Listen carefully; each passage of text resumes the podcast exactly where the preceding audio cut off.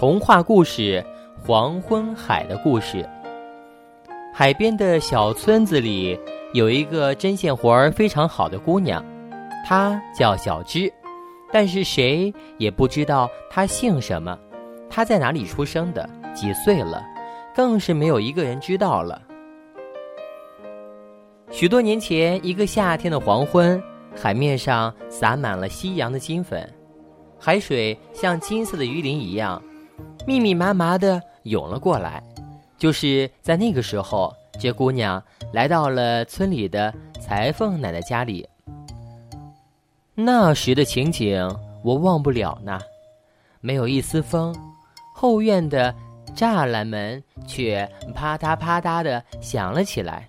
我停下针线活儿，我感觉好像是谁来了，是隔壁的阿婆送鱼来了吧。我这样想着，就站起来走了过去。可是没想到，栅栏门那里站着一个我从没见过的小姑娘，正瞅着我呢。她背后是大海，夕阳映在后背上，我看不清她的脸。她穿着黄色的夏天穿的衣服，系着黄色的带子。你是谁呀？听我这么一问，姑娘用沙哑的声音回答：“小芝。”然后就一句话也不说了。哎，到底是什么地方的姑娘呢？我也半天不作声了。姑娘小声的央求我说：“我正被追赶呢，把我藏起来吧。”见我呆住了，姑娘又央求我说：“我帮您做针线活儿，让我留一阵子吧。”就这样，名叫小芝的姑娘在裁缝奶奶家里住了下来。小芝很能干，不过一年的功夫就帮裁缝奶奶挣了很多钱。于是啊，奶奶为小芝买了大衣橱、漂亮的梳妆台。你呀，早晚也是要出嫁的。可小芝听了这话，脸都白了，吓得说不出话来。那有着七个抽屉的漂亮衣橱，小芝的手连摸都不摸一下。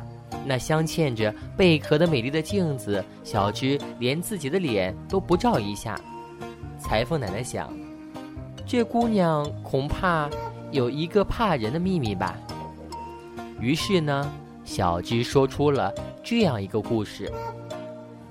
那时候，我喜欢的人生病了，不管吃什么药、看什么医生、怎样念咒语，都治不好，只剩下等死了。我听说有一个办法，就是把一片活海龟的龟壳磨成粉，化在水里喝了。于是我就每天去海边，等待着海龟的到来。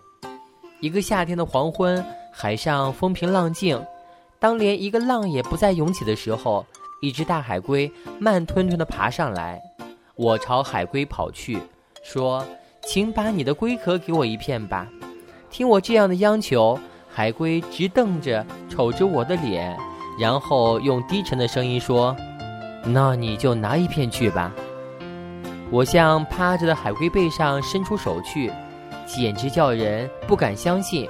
一片六角形的龟壳轻轻地脱了下来。我攥住它，就急着要逃走，可是却被海龟叫住了：“等一下，我给了你一片那么珍贵的龟壳。”你也不能不听我说一句话呀！你来当我的新娘子吧。我一边哆嗦着，一边点着头。那时候我只是想快点从海龟身边离开。至于答应海龟的，我想日后总会有办法的。等我喜欢的人喝了它，恢复了健康，我们一起逃得远远的，不就行了吗？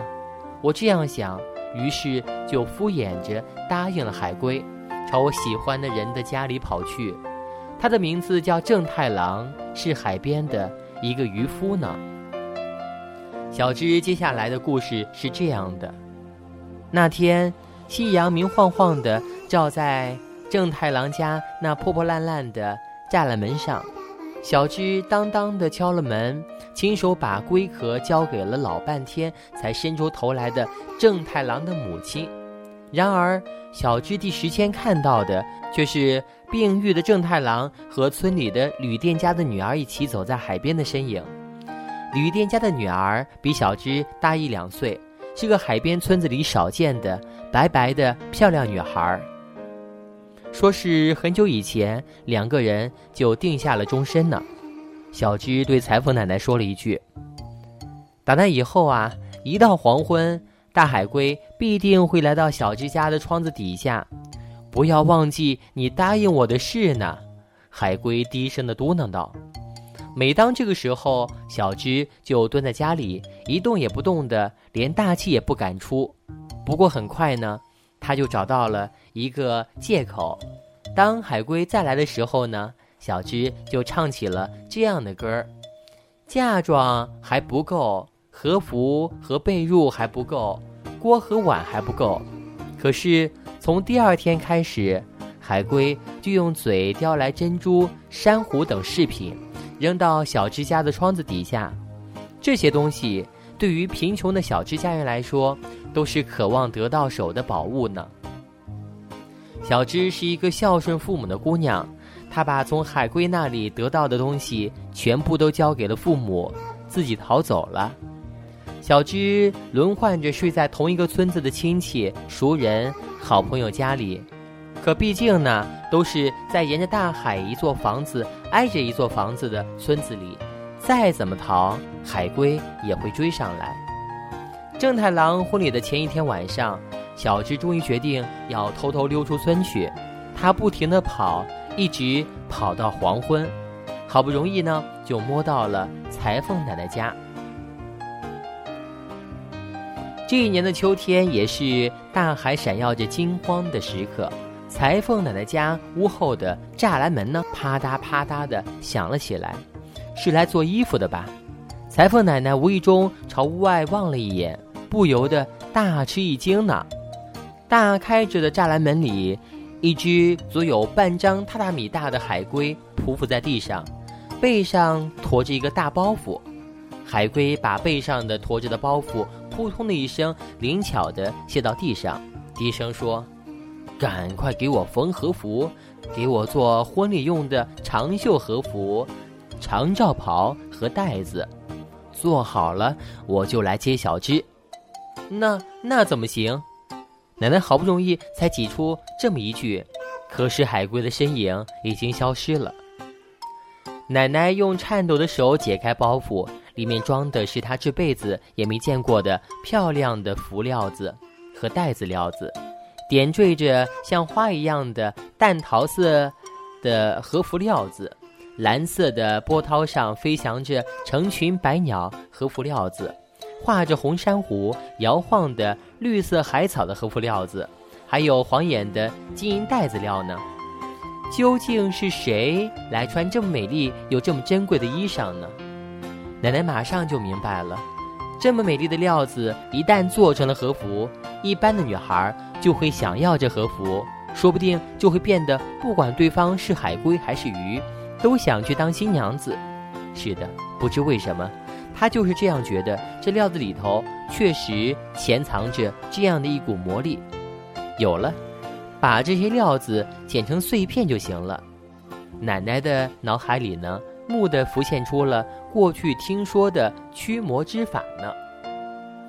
奶奶学裁缝的时候呢，听到这样的说法。